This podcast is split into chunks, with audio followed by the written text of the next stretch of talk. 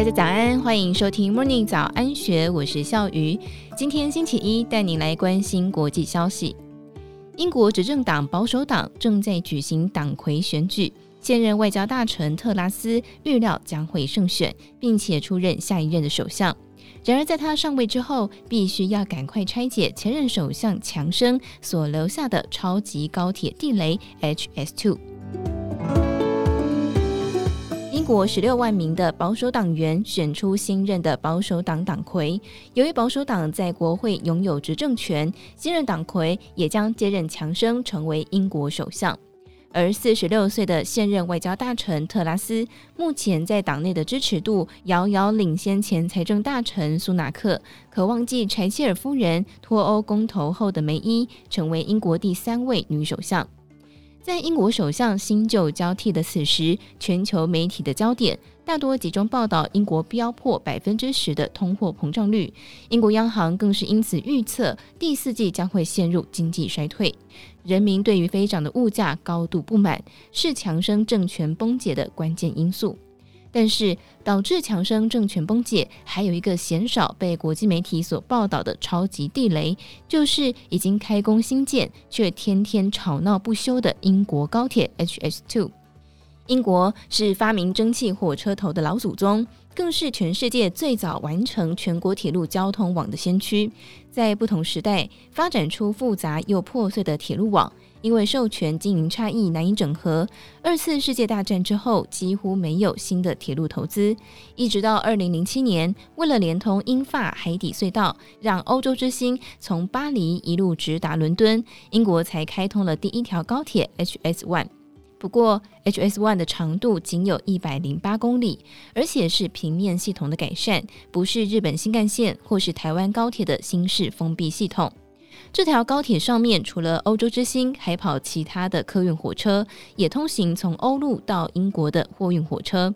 眼见日本、中国、欧洲的高铁突飞猛进，英国终于在一零年提出了自己的第一份高铁 H S Two 的新建计划。HS2 的设计号称是全球最先进，采用新创的减碳工程技术，兼顾环保、低噪音的要求，更是宣称是全球第一个达成近零排放的高铁系统。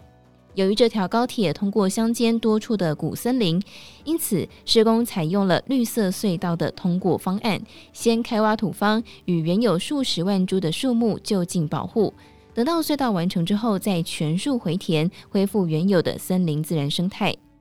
另外，在高铁开挖时，也会挖到古迹，在马斯顿城区挖出古罗马时期的集体坟区，有四百多具完整的遗骸，以及当时使用的各种铁器、陶器与祭品。HS2 的高铁公司立刻交给考古队就地保存，拨出经费来研究远古社区的文化遗产。但是，采用最先进工程科技、强调环保与近零排放的 HS2，从二零一七年开工到现在已经五年，却不断在全国引发强烈争议。英国政坛更是反复争辩，支持者视其为英国百年来最大的铁路交通建设、老旧铁路网现代化的终极方案，更是解决英国南北失衡的关键处方，让资源与经济发展避免过度集中在南边的伦敦。而反对者则是言辞批评高铁是昂贵、无效益、破坏环境的险恶设施。环保团体也发起了停建高铁 HS2，在全国各地集会抗议。强生内阁统计，群众抗争所造成的法律、维安等费用已经超过了八千万英镑，大约是新台币二十八亿元。至于国会，所有的在野党都一致反对，连执政党内部的杂音也是越烧越旺。其实，英国高铁的争议话题，听在台湾人的耳中，或许会觉得非常熟悉。造价昂贵的封闭式铁路系统，到底有没有财务自偿性，至今都仍然没有答案。台湾高铁营运不久就陷入了财务危机，吵了多年，最后是由交通部带着国营行库进行财务重整，才避免实质破产。中国高铁则是曾经爆发铁道部长刘志军数百亿元人民币的贪腐弊案，建成的绵密路线除了少数几条，几乎都沦为赔钱货。在疫情封锁与政府财政收入大减的现在，更是成了拖垮财政的大黑洞。除了财务黑洞，高铁到底能够节省多少的交通时间？设站选择受到地方政治势力干扰，沿途村庄沦为噪音与环境切割的受害者。新场站周围会引来黑帮土地炒作等等，都引起热议。总之，台湾炒过的话题，英国是一个也不缺。强生内阁的最资深阁员梅特豪斯历任检调与警察、司法、脱欧等大臣。他提醒即将接任首相的特拉斯：“HS2 是可能让你断手断脚的爆炸性挑战，必须用更精准、更细致的政治手腕来拆解强生所留下的高铁地雷。”